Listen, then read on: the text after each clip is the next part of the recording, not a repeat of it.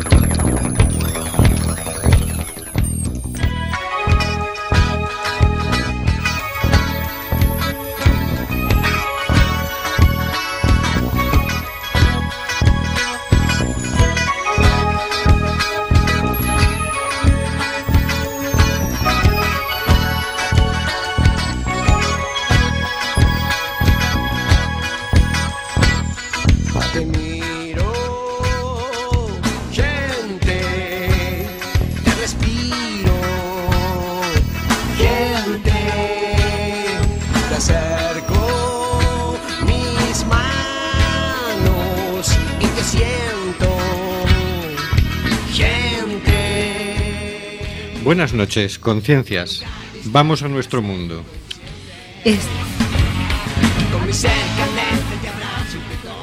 Estamos en Cuac FM, en el programa Simplemente Gente, programa sobre la diversidad cultural en Coruña y sobre los derechos de las personas migrantes.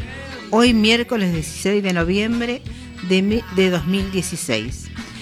Hemos recopilado una parte de un artículo publicado en Global por el columnista Antonio Molpe Ceres. Hoy 16 de noviembre conmemoramos el Día Internacional para la Tolerancia, pues en dicha fecha, en 1995, fue aprobada la Declaración de Principios sobre la Tolerancia de la UNESCO. En un mundo saturado de mensajes que polarizan a las sociedades, es necesario hacer un llamado a la tolerancia activa, un valor que no debe ser un recurso pasivo que raye en la indiferencia, sino una herramienta para la defensa de los derechos humanos y sus ideales humanistas, de igualdad para todas las personas. La diversidad de género, etnias, lenguas, culturas, capacidades y orígenes nacionales hacen ricas a nuestras sociedades. La protección de todas las personas, en particular de aquellas cuyos derechos han sido vulnerados históricamente, es una obligación de todos los países que forman parte de las Naciones Unidas. Gobiernos, instituciones de derechos humanos, organismos internacionales y sociedad civil en general debemos unirnos para lograr que todas las personas gocen de todos los derechos. permeando una cultura de empatía y respeto en la que no haya cabida para que alguien sea víctima de degradaciones, denostaciones y actos de odio. Recuerda, nos puedes enviar en directo por WhatsApp tus opiniones y comentarios y trataremos de mencionarlos en antena. Este es el número 644-737-303. 644-737-303. Es bueno saber que estás ahí. Seguimos denunciando los vuelos de deportación de inmigrantes que realiza Europa por medio de la compañía Air Europa y todo el grupo Globalia. No vueles nunca por Air Europa. Tenemos ya los primeros mensajes de WhatsApp. Buenas a todas, eh, aquí estoy un miércoles más escuchando, aprendiendo y tomando conciencia de muchas cosas. Muy buenas noches. Tenemos en control al mago de las ondas, Carlos Herrera. Hola Carlos. Hola, buenas noches amigos, vamos allá. Al otro lado del hilo telefónico, al señor García. Hola señor García. Buenas y lunáticas noches. Y en el estudio José Couso, a nuestra querida Hortensia Rossi. Hola Hortensia. Hola, buenas noches a todos. Y a nuestra querida Paula Escapinakis. Hola Paula. Hola, buenas noches. Y a través de las ondas a nuestro contertulio Oscar G. Hola Oscar. Hola, buenas noches. Supongo que ya estáis superados, ya habréis superado el efecto Trump. ¿Qué Eh, va? no, no, esto, Poquito a poco. No, no, esto no se digiere fácilmente. Esto, no, no, además, no, todavía no ha empezado. Ni que hubieseis Exactamente. recibido un trampazo. Ahí va, ahí va, ahí va. Seguimos atrampados.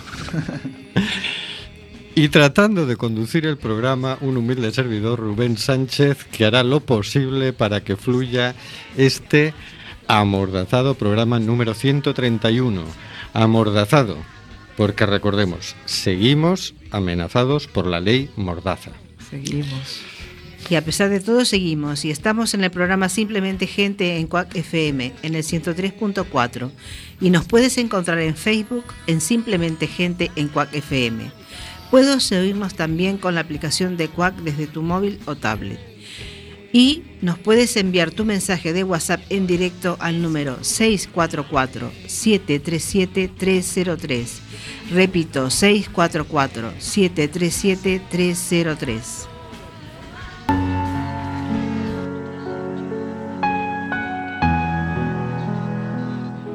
Cositas de la actualidad.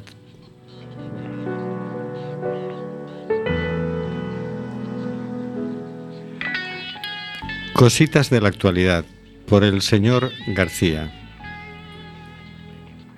En más de una ocasión en este querido y simpático programa hemos hablado de los centros de internamientos de extranjeros. Hoy tendremos el testimonio de Badara, joven senegalés que reside en España desde 1992. Yo, yo, yo mi vida, gracias a Dios, yo siempre he sido trabajador. Eh, he trabajado aquí en España toda mi vida. ¿Cómo? Mecánico de coche, yo soy mecánico de coche. Porque yo nunca esperaba entrar al CIE. Porque yo siempre pensé que España es mi España, como todo. Porque yo he venido aquí muy joven y no conozco ningún país que España, solo conozco España. El CIE por dentro es, es un búnker.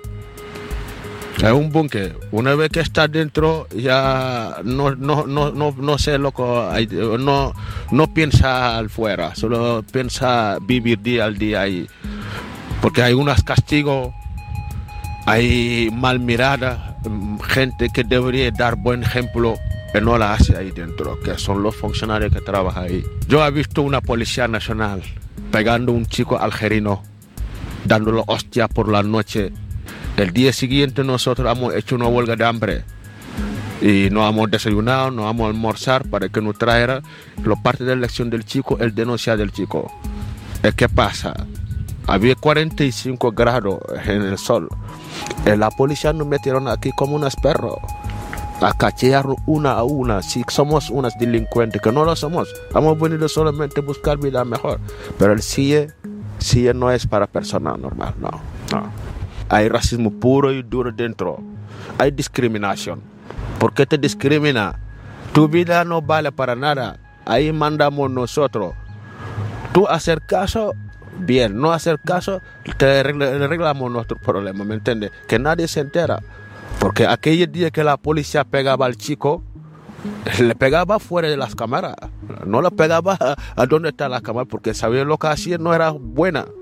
Eran menores. Cada día te va a atar como una perro para llevarte a tu país por fuerza. Eh, ellos no piensan, loco, tú has vivido aquí, loco, no has vivido aquí. Tú estás en el CIE, tú eres una delincuente. Que no.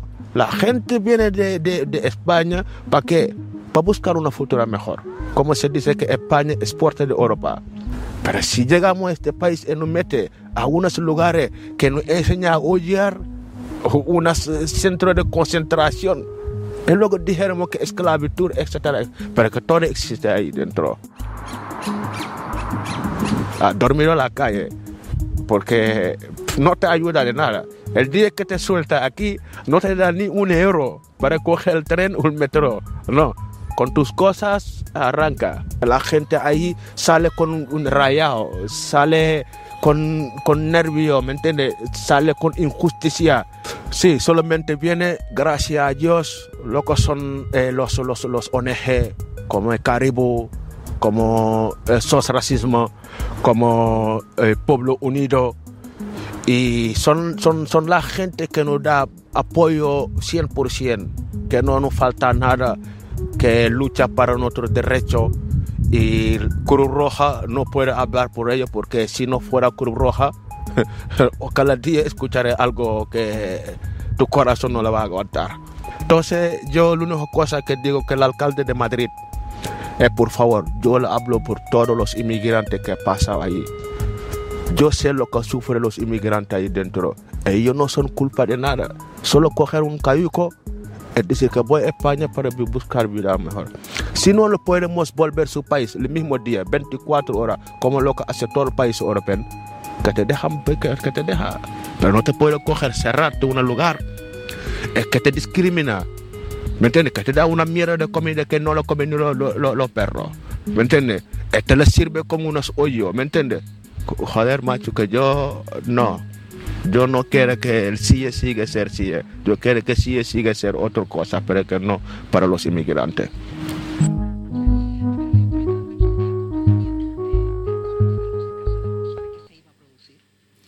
Tenemos otro mensaje de un, uno, una oyente que dice, buenas noches querida gente, ¿dónde quedaron tantas palabras justas?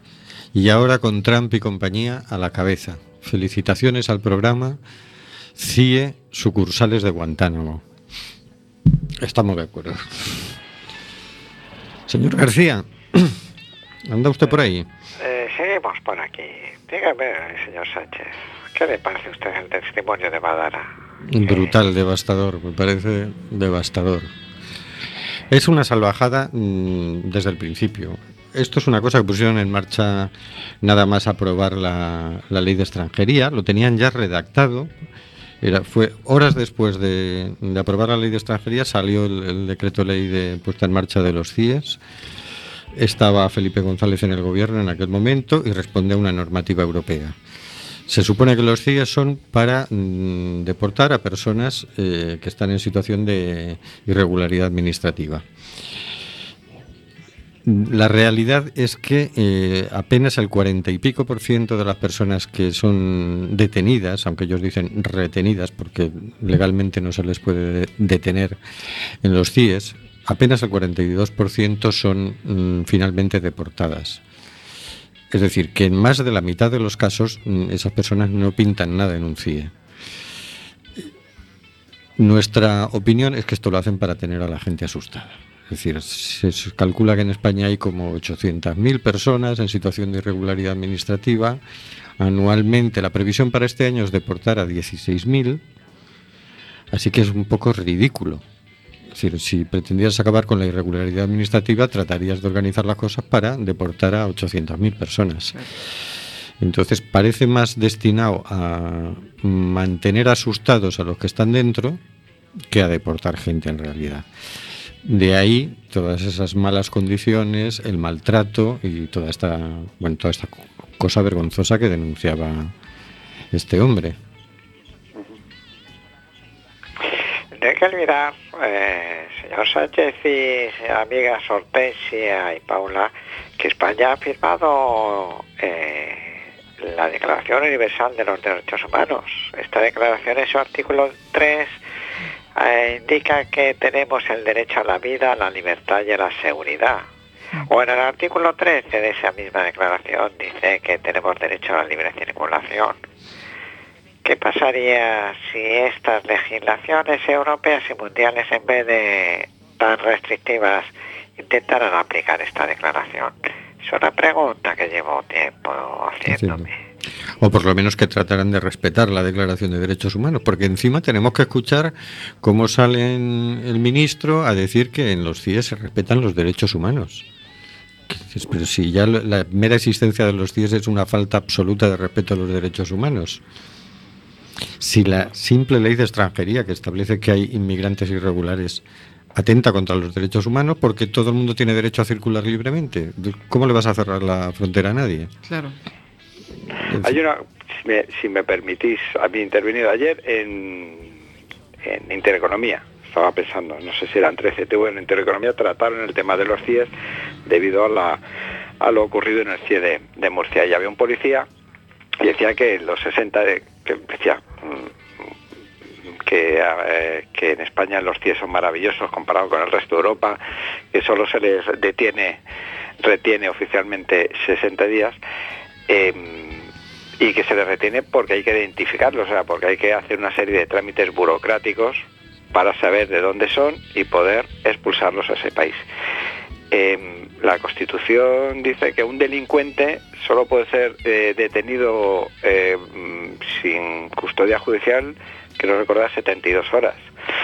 Ahí la custodia judicial, mm, aunque hay jueces de vigilancia, mm, o sea, que están ahí retenidos, lo que quiere decir, que están retenidos sin orden judicial. Un delincuente hay una investigación delictiva y se le retiene durante 72 horas como máximo para esa investigación. Si luego el juez dice que ahí no pasa nada, se le, se le pone en libertad, a no ser que declare la detención preventiva el juez, no la policía.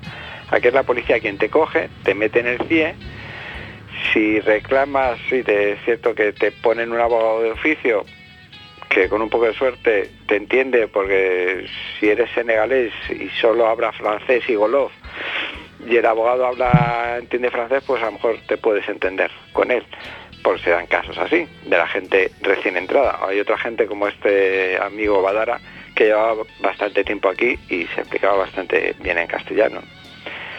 O sea es una situación totalmente mm, kafkiana la de los CIES porque es inútil como se está viendo que es inútil, si la función que tienen no sirve para nada, es eh, ilegal desde el punto de vista de la legalidad de la Declaración de los Derechos Humanos y es inhumana tanto para los internos como a los propios policías.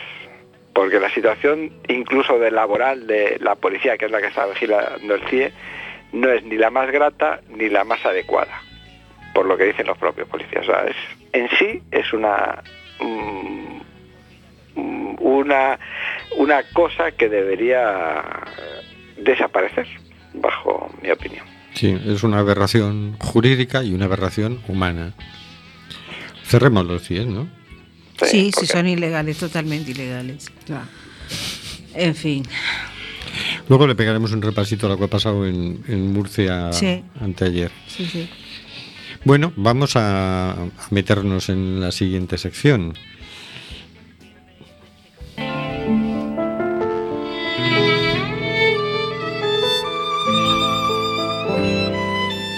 En mar abierto, por Hortensia Rossi.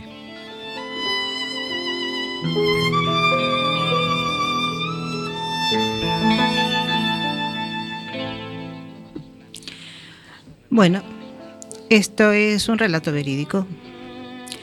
Bertín Jonesy es el protagonista. Y lo que me llamó la atención fue este titular. Crucé el estrecho a nado en la espalda de otra persona. Es un chico, bueno, es un joven, un hombre joven camerunés, que hoy tiene 40 años. Esto Fue publicado el 27 de febrero del 2014. Quien lo escribió es una periodista, Luz Cela.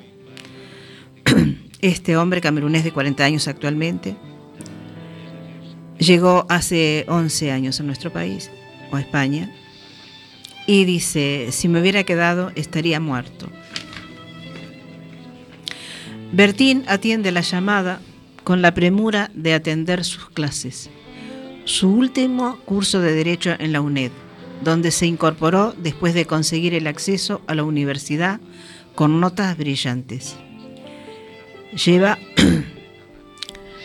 recuerdo en el momento que se hizo la nota, lleva nueve años en España, a donde llegó después de una travesía de más de dos años por casi un infierno. Sus razones para escapar de Camerún están claras. Solo hay una que lo resume todo, la falta de oportunidades, dice. Por eso un día salió de casa sin despedirse, desde Camerún a Nigeria, y solo un objetivo en mente, llegar a Marruecos, y desde ahí saltar a Europa. En el país marroquí trabajó un año, lo suficiente para ahorrar los mil euros que le costaba su primer paso al sueño europeo. Por delante le quedaba aún todo un estrecho.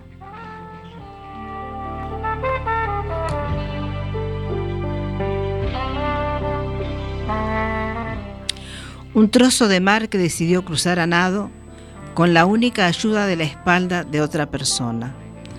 Casi una especie de hombres pez que, vestidos de neopreno, cargan en su espalda a los inmigrantes que quieren pisar suelo español.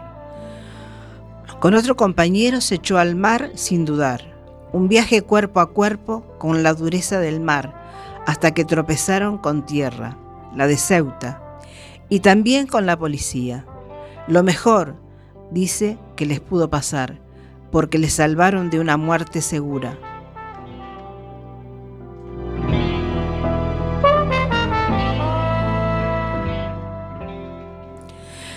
Después llegarían tres meses en un centro de acogida ceutí, un juicio contra sus porteadores y un autobús con destino a Navarra. Pero allí no encontró las oportunidades que buscaba y tomó otro con destino a Madrid. Entre otras cosas porque en Madrid el albergue le permitía una estancia de seis meses. En la capital empezó a buscar un futuro que, como tenía claro desde el principio, pasaba por la educación. Así que se puso a estudiar Derecho, una de sus grandes vocaciones. La otra son las matemáticas. No tenía estudios ni sabía a dónde iba. Era una de las oportunidades que esperaba encontrar aquí. La gran oportunidad, porque el dinero, dice, es secundario. Hay que formarse y eso solo lo tengo aquí. El dinero no lo es todo.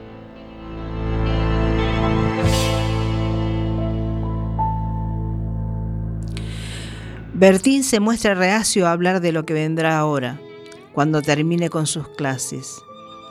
Cuando llegué, creí que regresaría a Camerún en cinco años.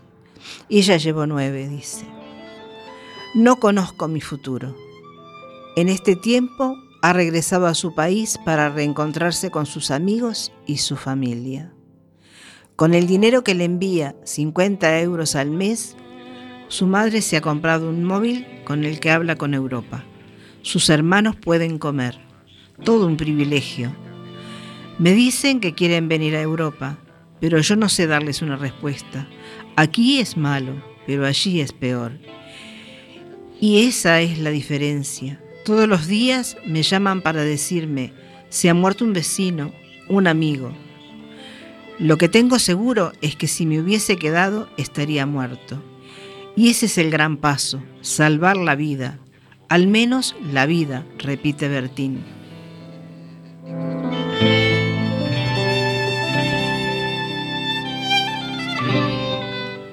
Y con una resignación más que asumida continúa. Esta es una sociedad muy individualista. Es complicado vivir aquí. Pero yo no puedo cambiar el mundo. ¿Existe alguna solución para la inmigración? Bertín dirige la mirada a África. La culpa también es nuestra. Tenemos que luchar porque nuestro país prospere. No hemos hecho nada. Si la cosa fuese bien en mi país, yo no hubiese pensado en venir aquí. Aunque es verdad que lo que pienso hoy no es lo que pensaba ayer. Y deja un aviso antes de colgar para irse a clase. Esto es una bomba de relojería. Los inmigrantes que están aquí no tienen educación, no tienen trabajo.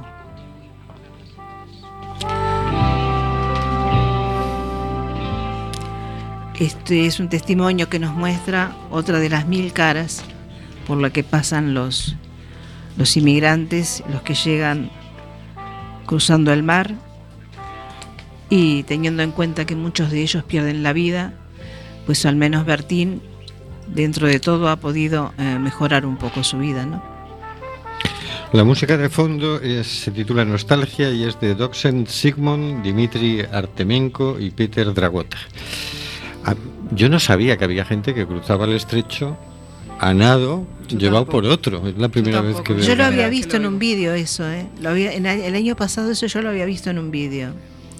Y creo, y te digo más, y creo que en alguno de estos de, de los últimos tiempos de Grecia o de hace seis o siete meses también, ¿eh?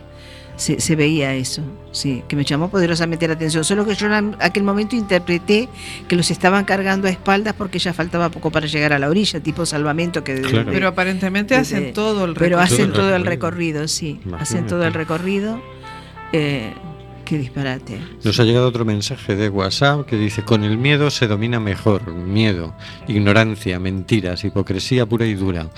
Muy bueno el programa, gracias por ser la voz de tantos silencios tenebrosos. Excelente y tremendamente dramático, Hortensia. Sí.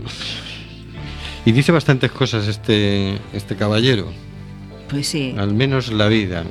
Imagínate embarcarse en semejante aventura, jugarte la vida Sí. tiene y al final es para salvar la vida, ¿no? Claro, Claro. dice, está su familia queriendo venir y, y hablándole. Me llama la atención también que él dice, pero nosotros también deberíamos hacer algo por nuestro país. Eh, es buena la reflexión. Sí, Es buena la reflexión. Sí, Yo creo que sí. estamos ya en una aldea global y que todos deberíamos corresponsabilizarse. Este reparto de países es un poco rarito. Mm, Sí, todos deberíamos hacer por todos los lugares. Claro, Sí. porque es su país, pero si allí hay petróleo, ya no Eh, es tan, no es tan tan su suyo, país, ya claro. es un poco nuestro. Si Claro, lo que- lo- Claro, lo que pasa es que ves en esto de la globalización, más que antes, África ha sido saqueada desde siempre, en todos los aspectos, ujú, hasta en el aspecto humano, claro. porque primero se los traía como esclavos Mm, En las bodegas de los barcos. en las bodegas de los barcos. Y todo lo que fueran minerales, eh, y, y todavía hoy tenemos los móviles gracias al coltán que lo tenemos ahí. Claro. ha sido saqueada, pero nadie, no, no, no, o sea, desde fuera no se han ocupado de que progresen. No les interesa, como que son negros, ¿sabes? es que es que es eso, es que es Bueno, eso, yo creo que si fueran amarillos tampoco lo es. No, sí, el Bueno, si fueran amarillos, sea que sí. son negros. El Sí. problema es Sí. que tienen coltán, que tienen Claro. petróleo, que tienen Claro. diamantes. tienen, tienen, tienen riquezas que hay que seguir quitándoselas. Mm. Y pasa también con el tema de la pesca. Pasó con América en otros siglos. Mm. Y ahora con África. Y Es que África siempre. África de siempre, ya, ya recibieron en los nuevos países americanos, recibieron a los virreyes con su cargamento de esclavos. Sí. Pero bueno, Bueno, yo creo que ahora ya encima se nos está volviendo adentro, ¿no? Porque en realidad en, en Estados Unidos hay un montón de gente pasando hambre. Es como. mm, están descartando a mucha gente. Es decir, sobran seres humanos para ellos. Entonces, tanto les, so- les sobran los de más allá como los de más acá. Y cada vez más gente va quedando excluida. Y aquí. Sí, sí, no es, no es un a- problema ya aquí- territorial, ¿no? Aquí nosotros al lado. Claro. La señora que murió ayer. Por ejemplo, fíjate qué barbaridad, ¿no? Porque la, la empresa, que yo pienso que las eléctricas y todas las cosas que, que- que son de necesidades básicas habría que nacionalizarlas, por lo menos que el Estado Por pudiera supuesto. garantizar el, el Por suministro. supuesto. Porque dices. ¿cómo puede pasar esto? Que esta señora haya muerto porque tenía que andar con velitas. Esto es una barbaridad. Es una barbaridad y, y realmente es un, es, es un, es un hecho muy triste, ¿no? Pero a mí me da para reflexionar que esto, a ver, salvando las diferencias, en la semana pasada era, o la otra, no me acuerdo ya, era la muerte de la niña por el tema del, del botellón. Entonces parece que recién nos enteramos que los niños empiezan a irse de botellón a los 11, 12 años. Cosa que yo lo tengo en la cabeza desde que llegué a España, ya Ujú. 15 años. Bien. Y parece que recién nos enteramos que hay gente que no puede pagar la luz, que no puede pagar el agua, que no tiene para comer. Es que claro, como fue una noticia porque saltó, pero es que es la realidad de muchas personas y de muchas personas no solo tan ancianas, sino también un poco más jóvenes. No tener medios para para afrontar para pagar una factura. Pero si vivimos anestesiados. Es que el tema es ese, vivimos anestesiados de todo lo que pasa alrededor nuestro. Sí, sí, es muy curioso porque con tanto medio de información, pero esa información no llega a estar presente casi nunca, salvo cuando hay una cosa puntual. Y además, claro, hoy hablamos de esta señora que murió, eh, pero mañana ¿quién se va a acordar? Claro. Que hay más gente, además. Te digo más, fíjate que el ayuntamiento está tratando de poner en marcha la renta social municipal. Mm. Bueno, yo me he encontrado con gente que está más preocupada de que no haya picaresca Sí. que de, de que haya gente que pueda comer por fin. Entonces es como, te lo vienen a plantear como estas cosas no se deberían hacer porque siempre hay alguien que se aprovecha. Y tú Claro. dices, oye, mira, si damos de comer a 100 y se aprovechan dos, Pues pues por mí vamos. Es que Claro. aparte, Por- eh, Porque aparte- picaresca en este país va a haber. pero, aparte mira cómo se miran las noticias también, porque yo creo no estar equivocada si te digo que a fines de la semana pasada hubo un suicidio por un desahucio. ¿eh? Mm. Sí, ¿no? Pero no tuvo los titulares que tuvo No, la es que señora que falleció por el tema de... la- Bajando el umbral de. Claro, de- ahí ya no, ahí ya no nos metemos tanto. ¿Qué pasa? Nos estamos metiendo con los bancos, con las leyes del gobierno.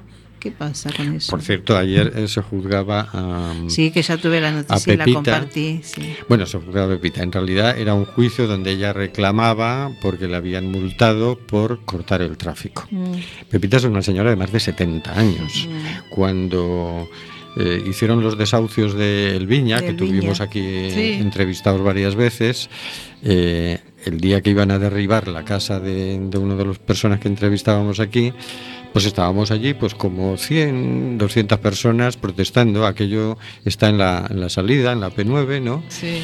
Y hubo momentos en los que, claro, pues nos salíamos y cortábamos un carril. Bueno, eh, a ella le pusieron una multa por organizadora de esto. Ella ni siquiera es del barrio, es decir, como muchas otras personas que íbamos Mm. allí por simple solidaridad, pero no era organizadora de- del acto, ni mucho menos. Pero, mm, claro, si un policía dice que eres organizador, Es que eres. eres organizador, Es que porque eres. lo que diga el Y policía. Si no, pregúntale a Nica, ¿no? Lo, lo que me pasó a mí, a mí todavía no me ha llegado la multa. Ay, a ver, a ti, a ver qué espero. hacemos contigo, ¿eh? Despreparándote, Oscar. si el policía dice que tú eres el organizador, tú pasabas por allí, pero si lo dice el policía, tú di que no. A ver. Y además parece ser que en el anterior juicio, claro, no, el, el fiscal ni siquiera quiso eh, eh, preguntar a los testigos, porque decía, estos son todos de los mismos. Claro, claro, y si no, ¿qué iban a hacer allí en, en plena autopista? no? claro. Bueno, tenemos más mensajes por el WhatsApp sobrecogedor. Se refiere al, al testimonio de, que ha leído Hortensia. Cómo el sueño europeo se acaba convirtiendo en la pesadilla europea. Hay que quedarse con que 98 han podido comer. Esto ya es sobre la renta social municipal. Eso pienso yo. Hay que quedarse con que 98 les Con lo que a se dar puede dar. Claro, Claro. Pues Bueno, vamos a por lo siguiente porque se nos Se nos va el programa, se nos va el tiempo. Va el ¿eh? Hay tiempo. mucho acá. ¿eh? Así que vamos a por la siguiente sección. Relatos de otras culturas por Paula Escapinakis. Dale ahí, Paula.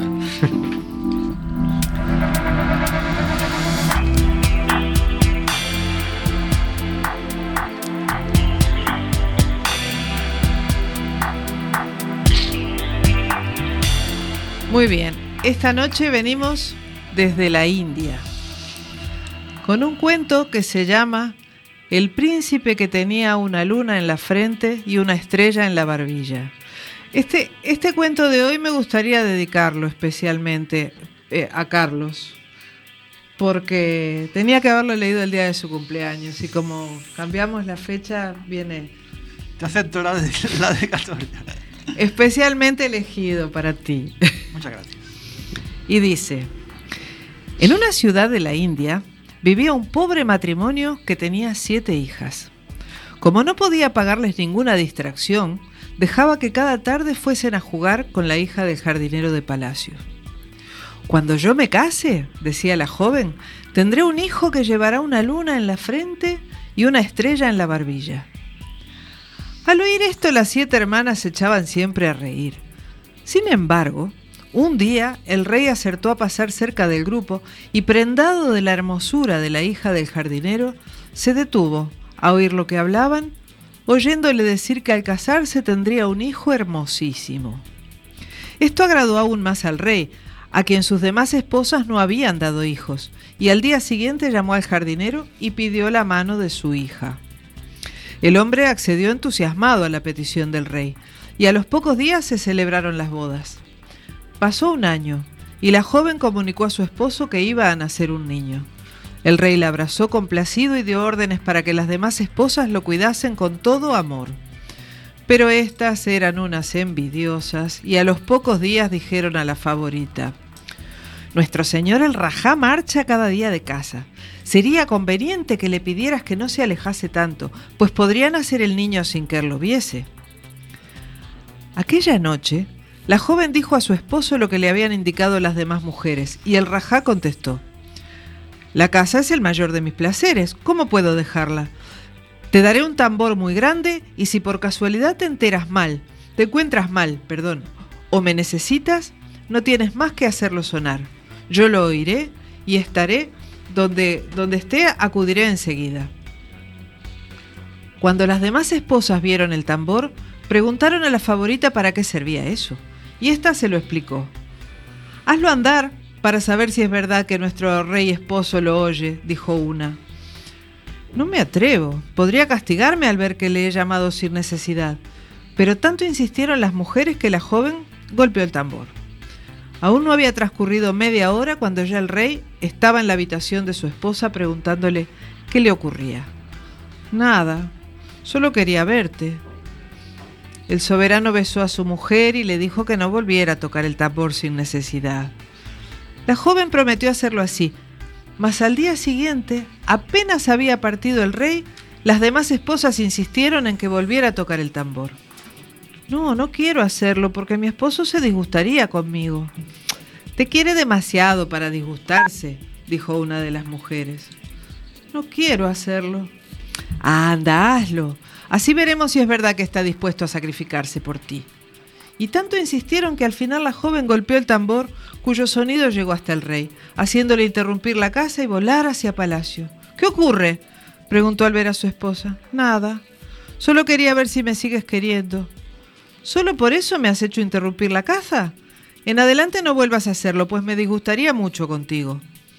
Con los ojos bañados en lágrimas, la joven prometió no hacerlo más, pero al día siguiente se encontró muy mal y pidió a sus esclavas que le hicieran sonar el tambor. El rey lo oyó perfectamente, pero creyendo que se trataba de otro capricho de su mujer, siguió cazando. Entretanto nació un niño hermosísimo, con una luna en la frente y una estrella en la barbilla. Las otras esposas del rajá, llenas de envidia, cogieron al recién nacido y metiéndolo en una caja, ordenaron a un esclavo que fuera a enterrarlo en el jardín. Para sustituir al niño metieron en la cuna una piedra, y cuando llegó el rajá le dijeron que aquello era el hijo que le había dado su esposa. El monarca se enfureció grandemente y ordenó que la joven fuese ocupada en los más bajos menesteres. El esclavo que debía enterrar al niño hizo lo que le habían ordenado, pero Chankar, el perro del rajá, le vio y cuando se hubo retirado, desenterró al niño. Al verlo tan hermoso, decidió salvarle la vida, y como no tenía dónde ocultarlo, se lo tragó. Al cabo de seis meses el perro salió al campo y sacando al niño vio que seguía viviendo. Lo acarició muy contento y cuando se hubo cansado de jugar con él, volvió a tragarlo. Pasaron otros seis meses y de nuevo Chankar fue al campo a ver al niño de la luna en la frente y la estrella en la barbilla, que entonces contaba ya un año. Jugó con él y se lo tragó de nuevo. Por desgracia el guardián de los perros le había seguido y le vio, yendo enseguida a comunicar la noticia a las esposas del Rajá, diciéndoles, Dentro del perro de su majestad hay un niño con una luna en la frente y una estrella en la barbilla. Al oír esto, las mujeres creyeron morir de miedo y enseguida desgarraron sus ropas y fueron a ver al Rajá diciéndole, Vuestro perro Chankar nos ha mordido, hacedle matar. Perfectamente, contestó el soberano. Mañana por la mañana morirá. El perro oyó por casualidad su sentencia de muerte y temiendo por la vida del niño que llevaba en el estómago, decidió dejarlo al cuidado de alguien. Este alguien resultó ser la vaca Suri, que estaba en el establo del palacio. Óyeme, Suri, le dijo, quisiera que me guardases algo, pues mañana el rey me hará matar. Enséñame eso que quieres que te guarde, replicó la vaca. El perro mostró al principito a la vaca, la cual lanzó un mugido de asombro ante su belleza. Lo guardaré con muchísimo gusto, declaró, y después de besar al niño, se lo tragó. Al día siguiente Chankar fue muerto por el guardián y las esposas del Rajá respiraron tranquilas. Al cabo de un año, la vaca quiso ver al principito y quedó más prendada que nunca de su hermosura. Para librarlo de todo mal volvió a tragárselo y así lo guardó diez años. Por desgracia un día la vio el guardián del establo, quien enseguida corrió a decir a las reinas que la vaca tenía dentro un hermoso joven con una luna en la frente y una estrella en la barbilla. Las cuatro esposas del rajá se estremecieron de miedo y rasgándose sus vestiduras fueron a ver al esposo diciéndole, Señor, vuestra vaca ha entrado en nuestras habitaciones y nos ha roto los vestidos. Ha sido un verdadero milagro que no nos haya matado. De ahora en adelante tendremos mucho miedo. No temáis, les tranquilizó el monarca. Mañana mismo haré matar a la vaca. Un pajarillo comunicó a Suri su sentencia de muerte, y la buena vaca solo pensó en el principito que guardaba en su estómago. Royendo la cuerda que la ataba al pesebre, fue en busca de Catar, un caballo salvaje que se guardaba en las cuadras. Óyeme, Catar, le dijo, mañana moriré, y antes quisiera pedirte que me guardases una cosa. Enséñame la cosa que es y te diré si quiero guardarla, contestó el caballo. Suri mostró a Catar el hermoso príncipe y el caballo accedió enseguida a guardarlo. Al día siguiente la buena vaca fue sacrificada por el matarife del palacio. Catar era un caballo al que nadie había podido montar jamás. Era tanta su fiereza que tenía aterrorizados a todos los guardianes de las cuadras. Sin embargo, nadie sabía que era un caballo encantado. Cinco años guardó Catar al príncipe de la luna en la frente y la estrella en la barbilla. Cada seis meses lo sacaba de su estómago para recrearse con su vista y en una de estas ocasiones fue visto por el palafrenero mayor del palacio, quien lleno de miedo comunicó su descubrimiento a las cuatro reinas. Estas creyeron morir del susto. El príncipe que ellas creían muerto volvía a resucitar, y como temían por sus cabezas, corrieron al rajá después de desgarrar sus vestiduras y le dijeron, Vuestro caballo Qatar ha irrumpido nuestras habitaciones y nos ha destrozado las ropas. Desde hoy no podremos comer en paz. Siempre temeremos ser destrozadas por ese salvaje animal. No temáis, las tranquilizó el Raja. Mañana mismo haré matar a Qatar. Como el caballo era muy fiero, el rey no se atrevía a hacerlo matar por un hombre solo, y por ello mandó formar a todos sus soldados, ordenándoles que lanzaran sus flechas contra el caballo en cuanto éste saliera de la cuadra. Él mismo, él mismo se armó de un arco para formar parte de la ejecución. Pero Qatar, como ya hemos dicho, era un caballo mágico, y cuando yo llegara a los soldados comprendió a lo que iban. Sacando al príncipe le dijo, entra en ese cuarto de la derecha, y en él encontrarás una silla de montar que me pondrás enseguida. También encontrarás un traje de príncipe y una armadura de oro. Son para ti. El príncipe entró en la habitación encantada y ensilló al caballo poniéndose él el traje y la armadura que Qatar le había regalado. creándolos gracias a su magia. Fuera de las cuadras, el Rajá había ordenado formar a todo su ejército, pero antes de que los soldados pudieran poner las flechas en los arcos, se abrió la puerta del establo y Qatar, montado por el príncipe de la luna en la frente y la estrella en la barbilla, se precipitó fuera todo galope, perdiéndose en la lejanía antes de que los asombrados cipayos pudieran disparar sus flechas. Como el mismo rey había sido burlado, no les castigó, y para evitarse la vergüenza de la derrota, no dijo nada a sus mujeres que respiraron tranquilas, creyendo muerto al príncipe. Mas este no estaba muerto, sino que cabalgaba sobre Qatar, brillando al sol de su armadura y golpeándole las piernas la hermosa espada. Días y días cabalgó sin descansar hasta que al fin Qatar se detuvo a las puertas de una rica ciudad a la que afluían gran número de personas. ¿Qué ocurre? preguntó el príncipe. Esta es la ciudad de Calcuta, la más hermosa de la India, contestó Qatar. Te he traído aquí para que tomes parte en este gran torneo que se celebrará. El ganador obtendrá la mano de la princesa Armina, la más bella entre las bellas. Pero yo no sé luchar, replicó el príncipe. No temas, dijo el caballo. La espada que llegas al cinto está encantada, y con ella ganarás a todos los enemigos que se pongan ante ti. Al entrar en el palenque donde debía celebrarse la justa, el príncipe de la luna en la frente y la estrella en la barbilla causó verdadera sensación, sobre todo en la princesa Armina, que enseguida quedó enamorada de él y deseó con toda su alma que fuese el vencedor en la lucha. Empezó esta entre 300 príncipes de todas las regiones de la India y hasta de Egipto y Arabia. La espada del joven hacía maravillas y pronto tuvo derribados a más de 30 enemigos. Al fin solo quedaron dos, un gigantesco árabe y el príncipe de la luna en la frente y la estrella en la barbilla. El árabe poseía un hacha mágica y como la espada del príncipe también lo era, la lucha estaba completamente igualada. Fue Qatar quien lo solucionó, derribando al caballo del árabe de un fuerte mordisco. El Rajá de Calcuta entregó su hija al vencedor y al día siguiente se celebraron los esponsales, que fueron los más brillantes que se habían celebrado en la ciudad. Tres meses duraron las fiestas, y cuando hubieron terminado, el príncipe y su esposa fueron a visitar al padre del joven. El Rajá, enterado de la visita del yerno del rey de Calcuta, preparó una fiesta muy grande, a la que fue invitado todo el mundo. Cuando, cuando, el príncipe de la luna en la frente y la estrella en la barbilla fue recibido con toda pompa, y cuando él y su esposa entraron en la sala del festín, todos los cortesanos y el pueblo se levantaron en señal de admiración, ya que la belleza de ambos esposos era enorme. ¿Está todo el pueblo aquí? preguntó el príncipe. Todo, contestó el rajá. ¿No falta la hija de vuestro jardinero que en un tiempo fue vuestra esposa? siguió preguntando el joven a quien Qatar había enterado de su historia. En efecto, me olvidé de invitarla, dijo el rey, ordenando enseguida que fueran a buscarla en su mejor palanquín.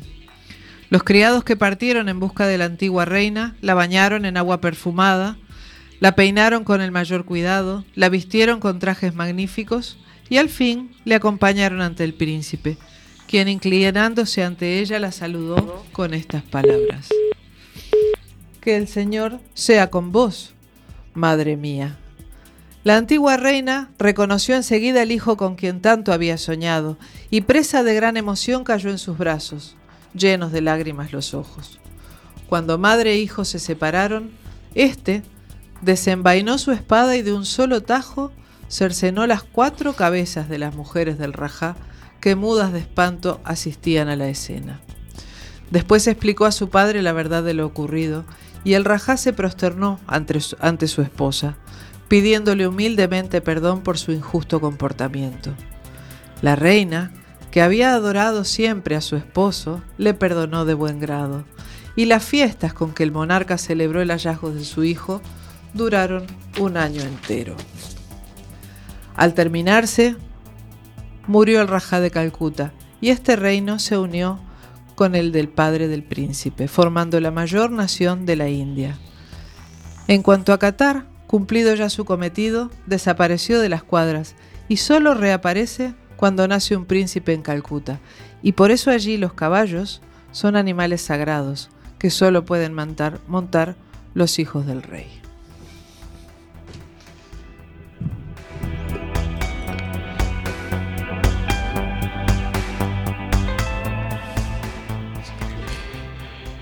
Bueno, ya yo decía, ¿esto cómo va a acabar? De príncipes y princesas. Qué barbaridad. De un mandoble, cuatro cabezas rodaron. Madre mía. Hoy estaba leyendo un libro que decía que el, el cambio del matriarcado al patriarcado fue una catástrofe planetaria. Claro, porque es como las mujeres mm, estaban más acostumbradas a tratar con personas, mientras que los hombres Claro. estaban más acostumbrados a tratar con, Con animales, ¿no? Cuando Claro. se impone esa lógica de. Sí. de la lucha contra la naturaleza y se va metiendo dentro de la sociedad, ¿no? Y dices, claro, se llegan a hacer barbaridades como esta del Y ahí cuento. es, co- es como tratan de dominar a la mujer como si fueran animales. Claro, claro. Ahora entiendo. Eh, A mí me parece Eh, interesante sobre todo ver el en el en el espíritu de los cuentos, en el fondo de los cuentos siempre está un poquito de, de dónde viene la cultura, ¿no? Eh, evidentemente no, no es de compartir la forma en que tratan a las mujeres, que no tienen ningún poder de decisión, que las casan siendo niñas, que se las entregan a los reyes, que ellas nunca jamás opinan nada y, y- y que las matan sin así de, Sí. así de un tajo, ¿no? En fin, pero nos, nos, nos ayuda a entender determinado funcionamiento de las cosas. A mí me resulta llamativo que, fíjate, un- jamás en un cu- cu- cuento occidental un- el atributo del príncipe es que sea guapo. Sí, de paso es guapo, ¿no? Sí. Pero no es el principal atributo No, no. nunca, ¿no? Sin embargo, aquí es el principal atributo del príncipe, ¿no? Que tenía Sí, son una cosa en la frente claro. y una estrella en la barbilla. Era, Sí. Y el, el animal lo vomitaba para verlo, ¿no? Pero, Claro. Pero, qué niño más majo tengo. es muy curioso, muy curioso. Tenemos, a ver, tenemos, mm, nos van llegando muchos WhatsApps. Mm. Paula, atrapada en tu relato. Gracias. Un y placer. tenemos más WhatsApps por ahí. Atrapada en relato. Me he quedado sin cobertura. ¿Qué cuento más machista? me he quedado sin cobertura y me he perdido el final. Bueno, Bueno, si se entera que Para- le cortaron la cabeza así a las Para eso están los podcasts. que exacto. No te preocupes que ya sabes que en nuestra Facebook, simplemente gente, siempre colgamos el podcast o esta noche o mañana por la mañana. No te pierdas el final del cuento porque es tremendo, tremendo. No se lo pierdan. Y bueno, vamos a pasar directamente a la agenda Bueno, y yo lo voy a ver si nos da tiempo de algo más o no. bueno.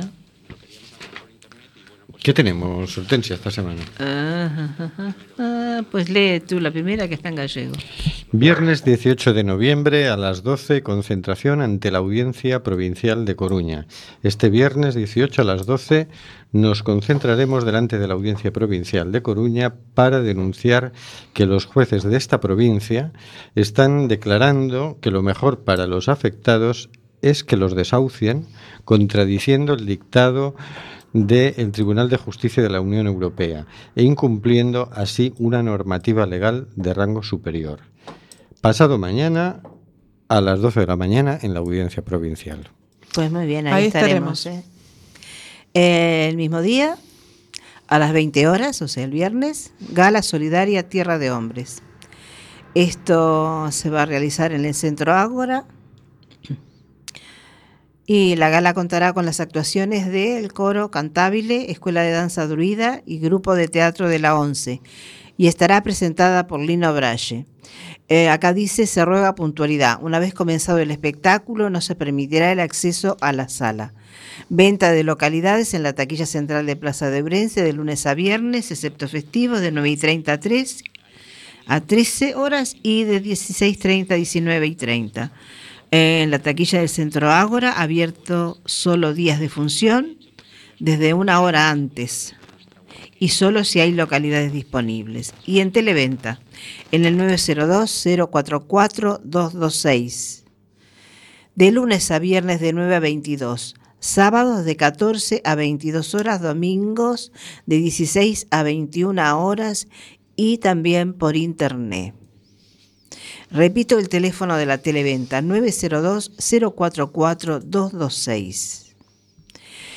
Eh, el día del, desde el día 2 al 30 de noviembre, en la FENAC hay una exposición del fotógrafo Cristian Rodríguez. Cristian Rodríguez eh, es un artista uruguayo que hace su exposición de lunes a sábado de 10 a 22 horas eh, eh, eh, eh, en la FENAC de la Plaza de Lugo. Muy bien. Ya encontré quien me cuente el final, lo dice el oyente. Buenas noches, señor García. Eh, Buenas y accidentadas noches, porque también se me ha cortado el teléfono a mí y perdido el final del, el, del Pero relato. bueno, Buenas noches, Paula. Buenas noches. Buenas noches, Hortensia. buenas noches a todos y a los que se han quedado en el final solo les voy a decir que rodaron cabeza. Buenas noches, Oscar. Buenas noches, pero muchas cabezas. Sí, Habrá que escuchar unas el cuantas. podcast. A ver, a ver cuándo ponemos el podcast eh, en el Facebook. Estaréis ansiosos hoy. Buenas noches, queridas y queridos oyentes. Hasta la semana que viene.